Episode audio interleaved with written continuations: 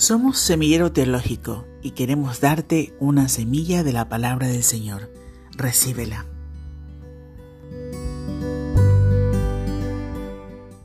Hola, Dios les bendiga.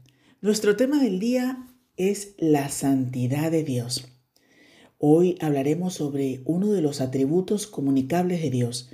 Empezaremos leyendo 1 de Pedro capítulo 1, versículos 15 y 16 que dice, sino como aquel que os llamó es santo, sed también vosotros santos en toda vuestra manera de vivir, porque escrito está, sed santos, porque yo soy santo. Así como el poder es el vigor de las perfecciones de Dios, su santidad es la hermosura de las mismas. De la manera que sin omnipotencia todo sería débil, sin santidad todo sería malo.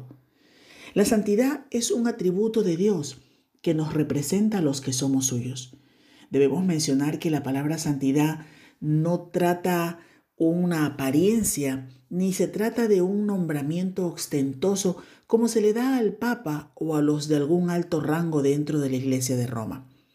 La santidad de Dios es un atributo comunicable, es decir, que a diferencia de los incomunicables que solo le pertenecen a Dios, como por ejemplo eh, Dios es todopoderoso, es omnipresente, es omnisciente, a diferencia de estos, los comunicables son los que deben existir en la vida de aquellos que profesamos ser sus hijos.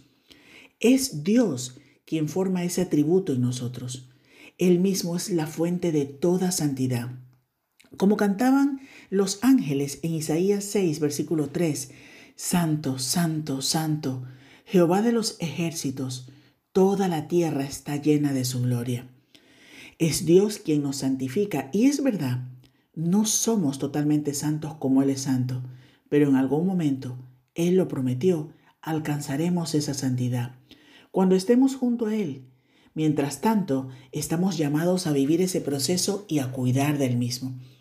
Cuando declaramos nuestra fe delante del Señor y aceptamos su salvación y nos declaramos sus hijos, Él nos aparta para sí, que es el verdadero significado de la palabra santo, apartado, separado, libre de corrupción. Dios es un ser apartado de la corrupción, apartado del mal, y en ese sentido, Él nos aparta limpiándonos de la corrupción del mundo, y es nuestro deber permanecer así. Dios nos transmite su santidad. Por eso este es un atributo comunicable que Él, en su soberana gracia, decide compartir con nosotros. Y aunque la idea humana del pecado está prácticamente amoldada a lo que cada cual cree que es pecado, actualmente cada cual considera qué es grave y qué no lo es. Las personas le llaman defectos, equivocaciones, falla humana, fallas de carácter e incluso cuando alguien reconoce la existencia del pecado en su vida, le busca excusas y atenuantes. Por ejemplo, alguien ha escuchado la frase, es una mentira piadosa. No existe la mentira piadosa. La mentira es mentira. Nunca leeremos en la Biblia que Dios mintió, ni siquiera por hacer el bien, nunca. No hay nada justo ni santo si tiene la menor mancha. Esto sería contrario a la naturaleza de Dios porque Dios es santo, deberíamos desear ser hechos conforme a Él. Su mandamiento es, sed santos, porque yo soy santo. No se nos manda a ser omnipotentes ni omniscientes como Dios, no se nos pide algo que es imposible, sino que se nos pide ser santos.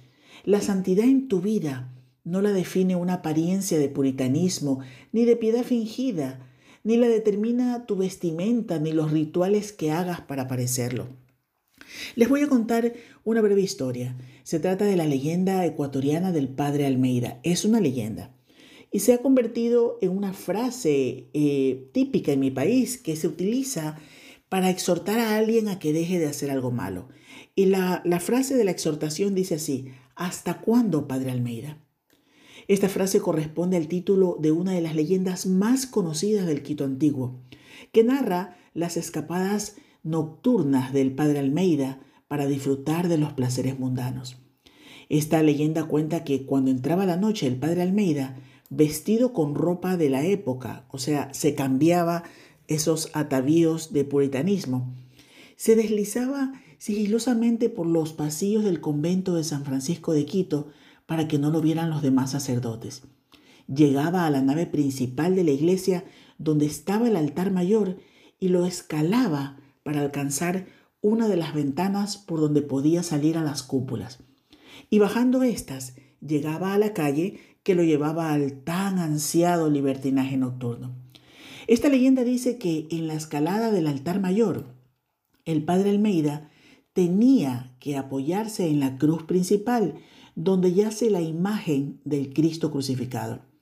Y dice que cada vez que pisaba la cruz, escuchaba una voz que le decía, ¿Hasta cuándo, padre Almeida? A lo que él contestaba con sarcasmo, Hasta la vuelta, señor.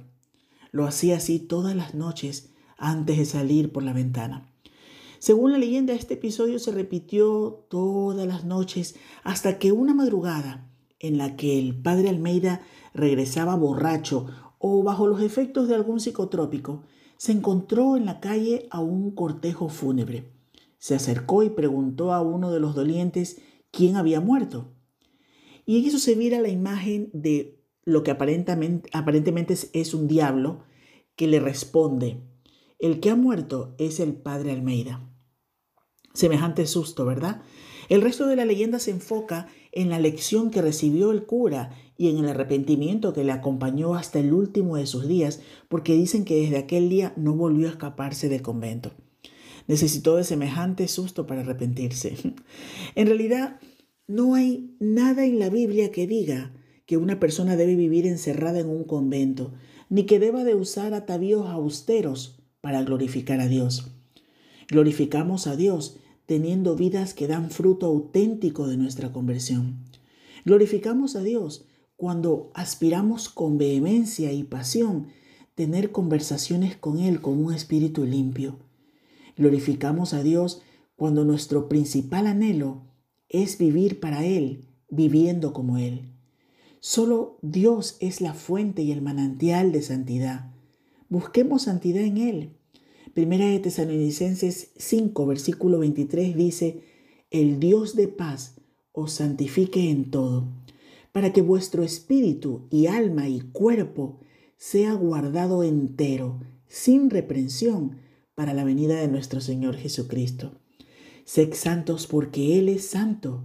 Vivir intentando parecernos a Jesús no es fácil, pero dice Efesios capítulo 1 versículo 6, pero bendito sea su nombre, porque lo que su santidad exigió, lo proveyó su gracia en Cristo Jesús, Señor nuestro. Cada pobre pecador que se haya refugiado en Él es acepto en el amado. Qué hermosa bendición. Que el Señor te bendiga.